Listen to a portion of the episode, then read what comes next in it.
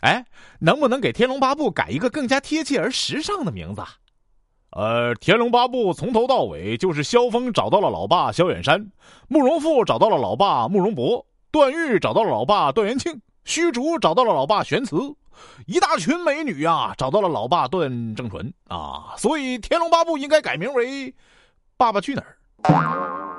甄嬛说：“阿姨，这碎碎的一抹青翠，好似乱坠了丫头的眼。平摊于日下，甚是沁人心脾，提神醒脑，可是极好的。若忍心炙烤煎熬，蔫萎而焦灼，岂不是辜负了？”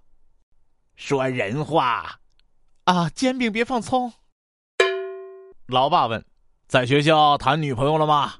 儿子说：“没有。”电脑怎么没带回来呀？放学校了。该不是你女朋友在玩吧？没，她自己有。你是怎么追到你媳妇儿的？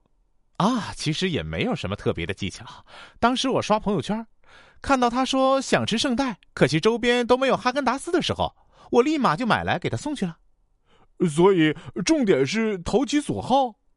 不是，全靠我的保时捷开得快。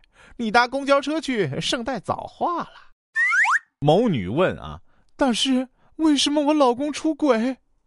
呃，你先把这块蛋糕吃了。嗯，好吃吗？好吃。还想吃吗？想。现在你知道为什么自己老公出轨了吗？我懂了，因为我贪得无厌，永远不知道满足吧。你拉倒吧。